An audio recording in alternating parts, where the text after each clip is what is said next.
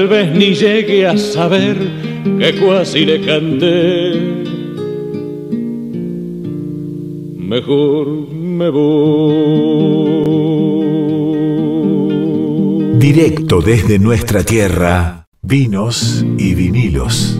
Momento de entrevista. Generalmente las entrevistas son a músicos y a enólogos, pero nos gusta hablar con artistas y gente que está en la industria, en el arte en general, y nosotros Siempre que tenemos columna de cine, Lau Tomala habla de distintas películas que tienen que ver con la temática del cine, con la temática folclórica en muchos casos, con, los paisajes.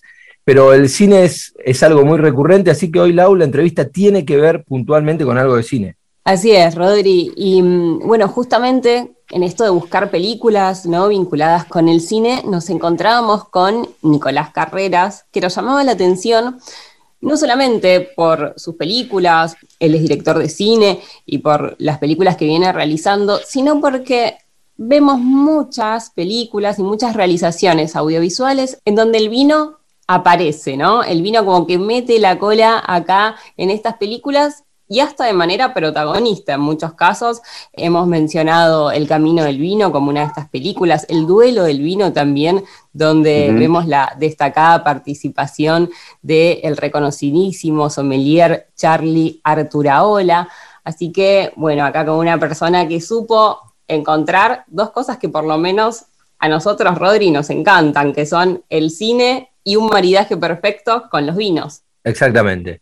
Estamos comunicados ya con Nicolás Carreras para hablar de, su elección, o sea, de sus películas, pero de su elección de hablar tanto y de mostrar tanto cinematográficamente con el vino. ¿Cómo estás, Nico? Acá Rodrigo Laura te saludan. Buenas noches. ¿Qué tal, Rodrigo? ¿Qué tal, Laura? ¿Qué tal a toda la audiencia? La verdad estoy muy contento por esta entrevista. Me encanta hablar de vino y me encanta hablar de cine, así que son dos cosas que, como decías bien, Laura, maridan perfectamente bien. Así que sí, eh, con gusto, con ganas de contar estas experiencias la verdad que fueron todas eh, experiencias bastante, digamos, autogestivas, por así decirlo, eh, que tienen un modo de financiación bastante particular, digamos, sui generis, eh, no tan común, digamos, en el mundo del cine, al cual pertenezco, digamos. Yo también quiero aclarar que no, no soy hijo de un bodeguero ni nada por el estilo, soy de familia mendocina, entonces hemos sido criados tomando bastante vino desde muy chicos, eh, pero con cuidado, digamos, todo con cuidado, nada, sin ningún problema. Con tradiciones de, abuelos y, estas mesas eh, o sobremesas eh, largas y, de, mucha gente, digamos, y de mucho tiempo, donde siempre el vino es protagonista. Entonces, la verdad que sí, tengo cultura del vino, pero no tengo nada que ver con la industria en sentido estricto. Y empecé de casualidad, la verdad, con estas películas eh, simplemente porque nos gustaba la, temática y encontrábamos personajes. Justamente vos recién mencionabas, eh, Laura, a Charlie Arturaola, que es un sommelier. Eh, encontrábamos estos personajes, estas personas, porque son personas reales, en las que la verdad que, bueno, veíamos una puerta, te diría, asombrosa a experiencias y a historias. Entonces entramos por ese lado. Bien, bueno, y esto es con, relación a las películas. También hiciste un documental que es El mejor sommelier del mundo en 2018, ¿no? Si mal no recuerdo. Sí, sí, así es. De, a poco me fui convirtiendo en una especie de, del director del vino, digamos.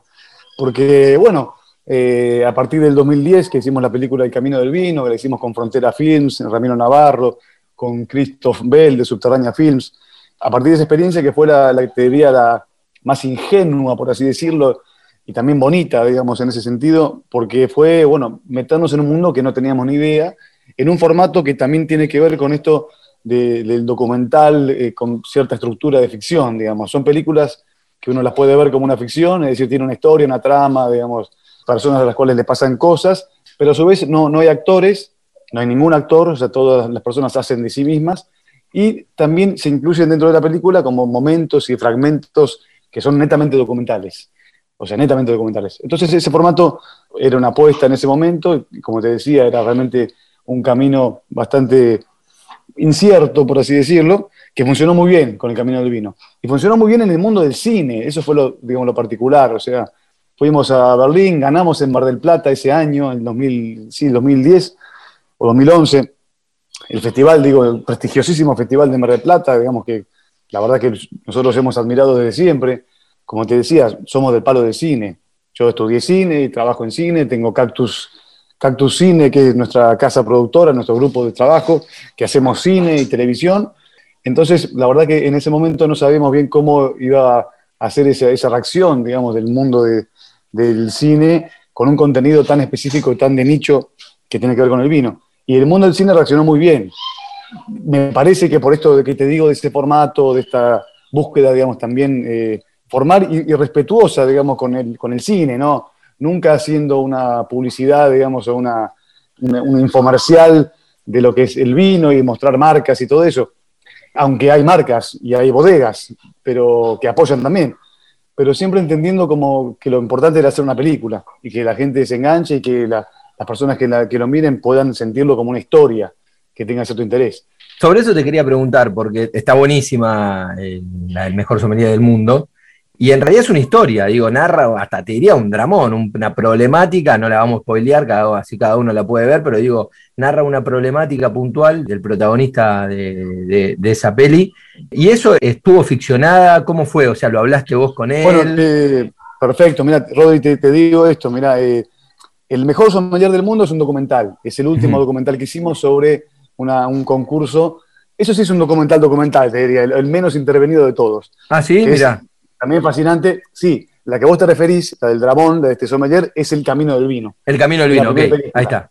hicimos el camino del vino, hicimos el duelo del vino, que es la secuela, hicimos el mejor sommelier del mundo, que es un documental, y después hicimos un montón de micro documentales, series también, que después ya, bueno, si se meten en nuestra página en cactuscine.com van a poder ver todo lo que está ahí.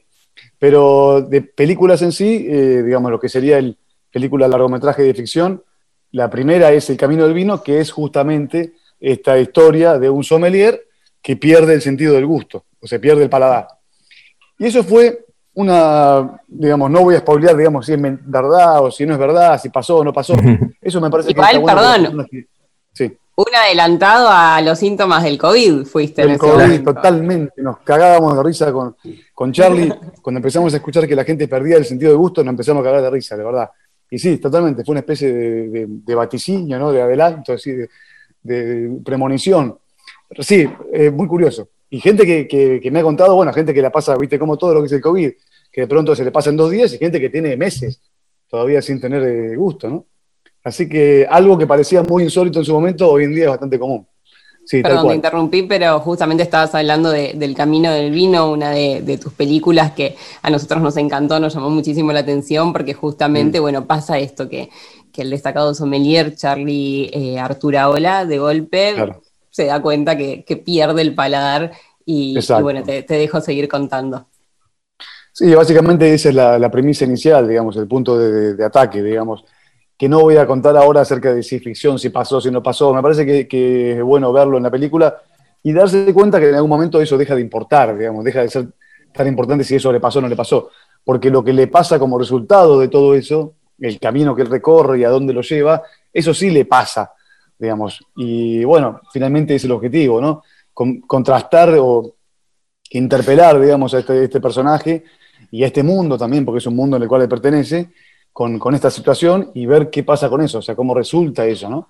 Entonces ahí es donde me parece que, adquiere fuerza esta idea de cierta interacción entre el documental y la ficción, de aparece algo que sí, bueno, tiene sentido, porque nos lleva a un lugar que es interesante, ¿no?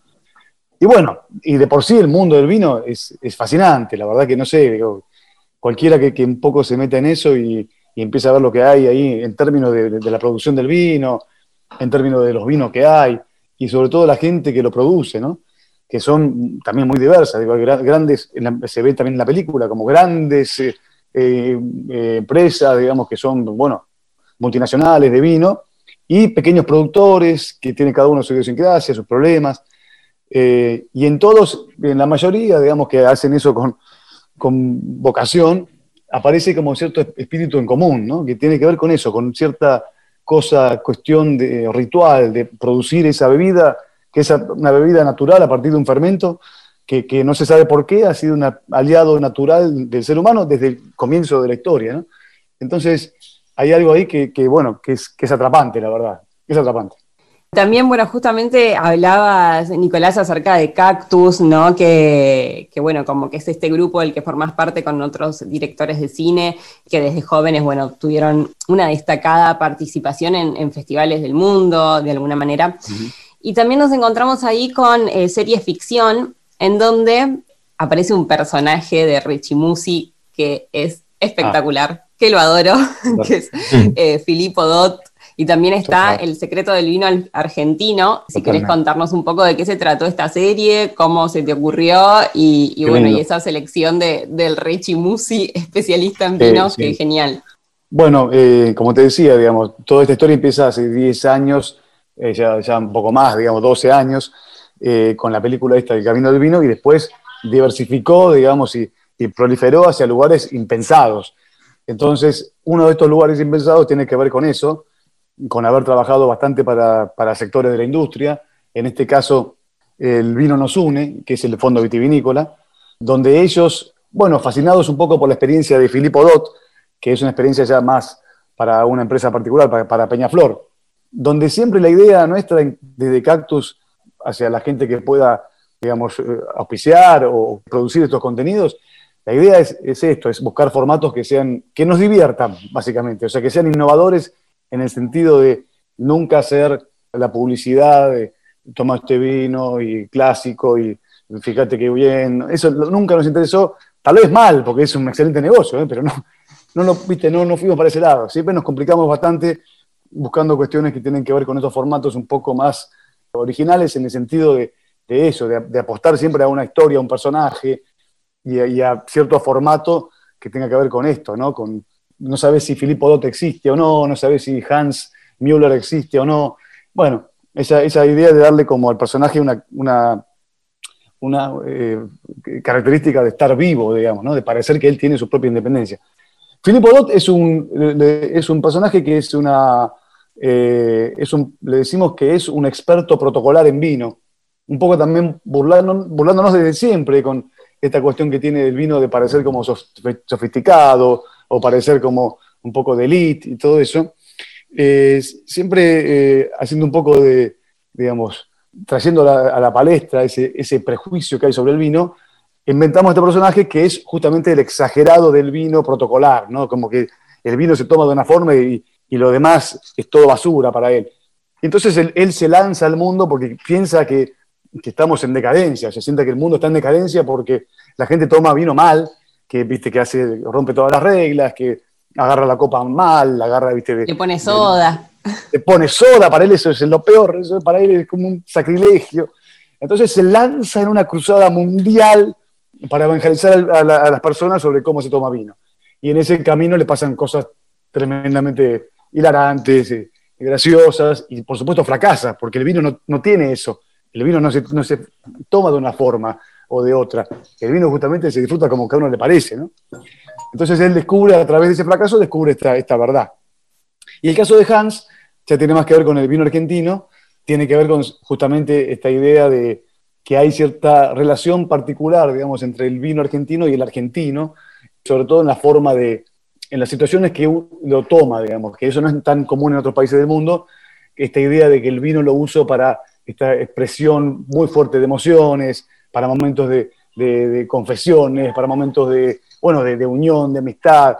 Entonces empezamos a, ver a este personaje, que es un alemán, que se apasiona con esto del vino argentino y descubre que el vino argentino, al, ser tomado en esas situaciones tan, tan potentes emocionalmente, es como que eh, adquiere cierta argentinidad, es como que el vino argentino se argentiniza, digamos, se, se imanta de argentinidad. Entonces, a quien lo tome, a un extranjero que lo tome más o menos periódicamente, podría llegar a, está confirmado, pareciera que está confirmado, que podría llegarle a otorgar eh, características argentinas a ese extranjero, ¿no?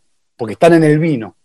A partir de este disparate hicimos la, serie, esta, el, la del secreto, del vino argentino, que es con, eh, las dos, como decías recién, están hechas con Hans, eh, bueno, con Martín Rechimusi, que la verdad que es un amigo, bueno, digamos, lo conocimos trabajando, pero la verdad que hoy en día es un amigo y, le ha puesto todos estos personajes y ha hecho una cosa maravillosa, como hace siempre él, ¿no?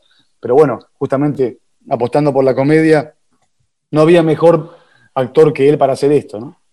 Sí, cuando lo ves es, tiene que, tenía que, haber sido él, no, no podría haber sido otro. Me, encantó en, en, El secreto del vino argentino, cómo a través de ese humor pueden lograr dar cuenta con muchas situaciones cotidianas que las tenemos como muchas veces tan impregnadas que no sé si nos damos cuenta de, lo características eh, que son de los argentinos. No sé, el, capítulo en que mm, va una persona a una parrillita a comer la bondiolita y se pide un vinito y todo lo que sucede en, algo tan cotidiano como sentarte en un puestito en la costanera a pedirte una bondiola, todas las microsituaciones que se dan, la, complicidad con la camarera, el momento de pedir el vino y ya decirle un vinito y, cargarlo de, como de amor, no sé. de caricia y cariño, sí, sí, sí. Sí, que, lograron eso, como descubrir de cada momento cotidiano que atravesamos los argentinos situaciones tan particulares y que llaman tanto la atención. Bueno, justamente, qué bueno que lo notes porque ese fue exactamente el objetivo que tuvimos con la gente del Vino Nos Une, ¿no? del, Fondo Vitivinícola. Que uno tome conciencia, o sea, que justamente uno valorice esa relación que tiene tan poderosa con el vino y cómo el entorno ese emocional eh, uno lo tiene como totalmente naturalizado, pero no es tan normal en el sentido de, del punto de vista de alguien que no pertenece a esta cultura. ¿no? Entonces, visto desde el punto de vista de alguien de afuera, realmente es, poderoso, es particular. entonces, justamente la idea era eso, es, realzar eso y valorizar eso, decir, qué lindo que tenemos esta relación entre, entre nuestros pares, entre la gente que conocemos y que, bueno, por supuesto el vino siempre está ahí como lubricando esas, esas relaciones, ¿no? Nico, Así que sí.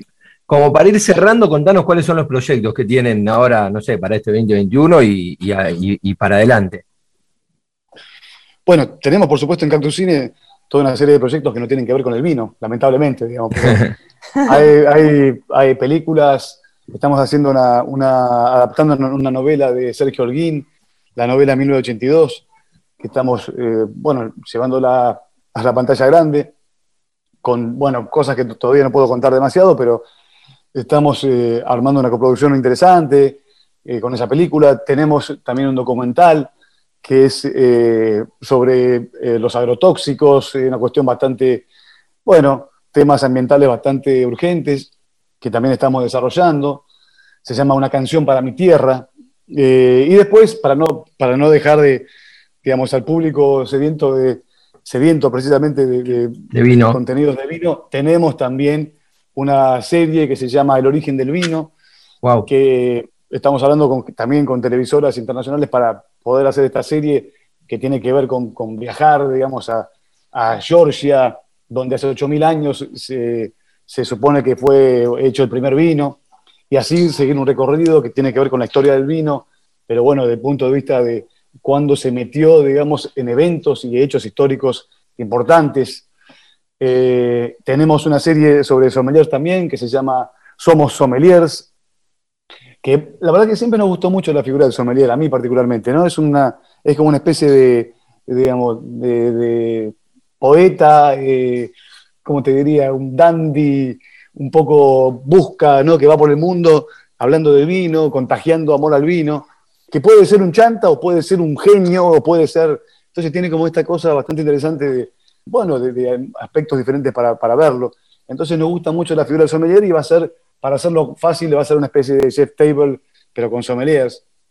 También tenemos una serie sobre familias del vino, una serie sobre familias del vino, sobre las familias más importantes del mundo y bueno, de Argentina por supuesto, que tienen generaciones y generaciones en, el vino y nos metemos en el proceso de la vendimia con ellos para ver cómo los conflictos y cómo todas las relaciones familiares aparecen o florecen, digamos, en el momento tan, tan importante, digamos, y tan tenso como es la vendimia. Bueno, eso es un poco el resumen de lo que nos, lo que sigue ahora con respecto al vino. Nico, quieren ser esos rodajes. Sí, bueno. Mucho vino. Sí, bastante. Estamos acostumbrados a tener, viste, como un nivel eh, importante ya natural, digamos, de vino. Siempre son vinos bastante buenos, con lo cual no, te hacen daño, viste. Viste que el vino bueno no, te hace nada. No, tal cual. Así que son lindos rodajes, sí. Bueno, Nico, te agradecemos mucho por la charla, nos quedaríamos hablando, pero no va a faltar oportunidad para que lo volvamos a hacer gracias por este aporte, ¿no? Porque la verdad que en, las pelis se aprende un montón, así que gracias y felicitaciones. Les agradezco a ustedes de vuelta y cuando quieran acá estamos para seguir charlando de vino, de cine. Así que me parece un espacio que tienen que es espectacular. Muchas gracias. Gracias a vos, así pasaba Nicolás Carreras, director de cine, hablando de sus distintas películas y series sobre esto que tanto nos gusta que es el vino. Seguimos en Nacional Folclórica.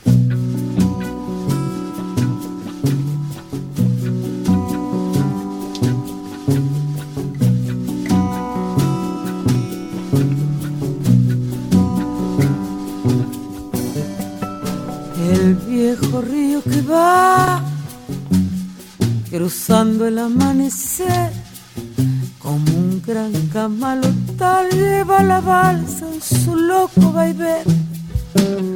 Rumbo a la cosecha cosechero yo seré y entre copos blancos mi esperanza cantaré. Con manos curtidas dejaré en el algodón mi corazón tierra del chaco quebrachera y montarás prenderá mi sangre con un ronco zapucay y será en el surco mi sombrero bajo el sol, faro de luz.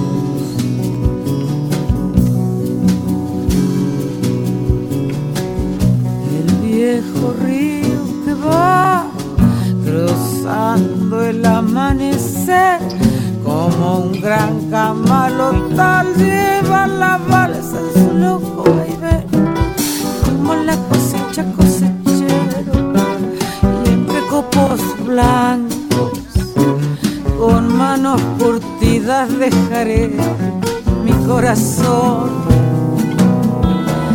La tierra del chaco quebrachera y montarás prenderá mi sangre con un ronco zapucay y será en el surco mi sombrero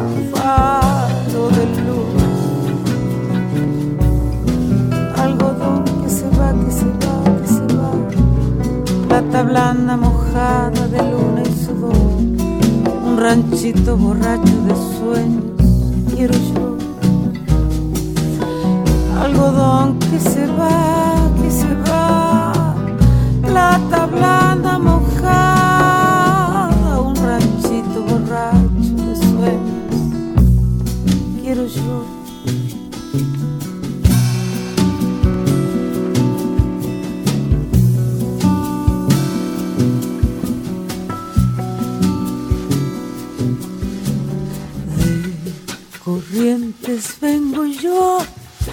barranqueras ya se ve, y en la costa un acordeón gimiendo va su lento llámame. Rumbo a la cosecha cosechero yo seré, y entre copos blancos mi esperanza cantaré, con mano curtida dejaré en el algodón corazón. La tierra del Chaco quebrachera prenderá mi sangre y será en el surco mi sombrero faro de luz. Algodón que se va, se va plata blanda mojado de luna un ranchito borracho de sueños quiero yo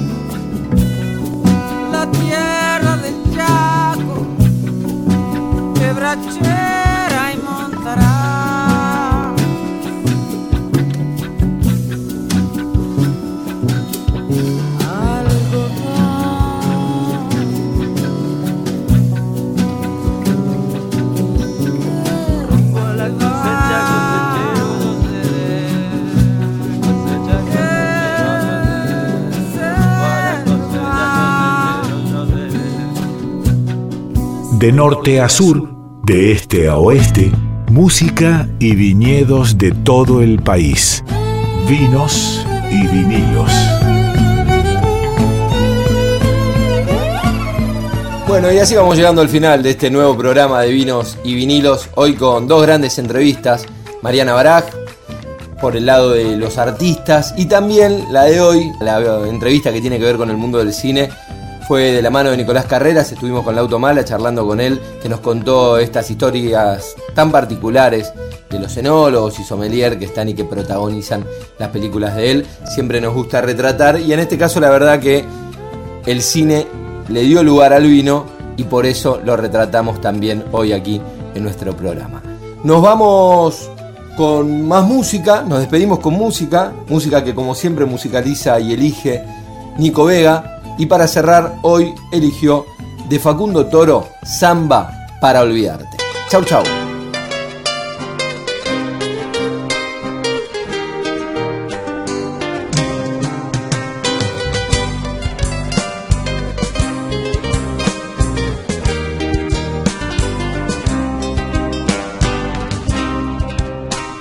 No sé para qué volviste si yo empezaba a olvidar. No sé si ya lo sabrás. Tú lloré cuando vos te fuiste. No sé para qué volviste. Qué mal me hace recordar. La tarde se ha puesto triste prefiero callar.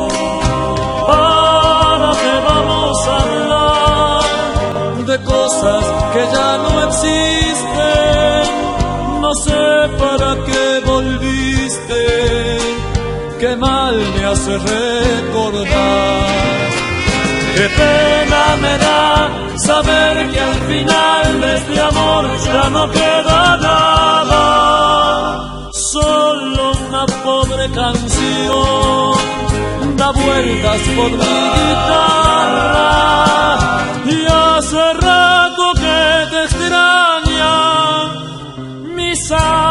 para olvidar.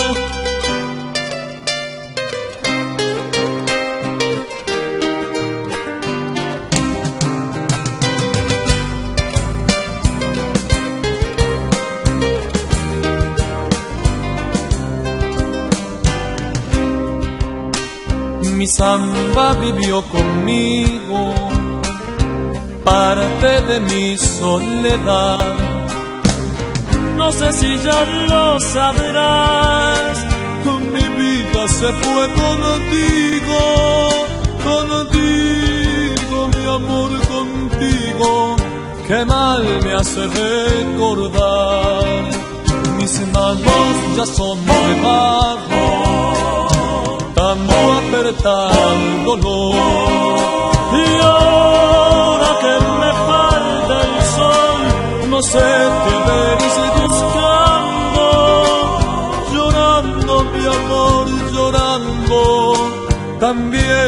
oscuridad. Qué pena me da saber que al final de este amor ya no queda nada. Solo una pobre canción da vueltas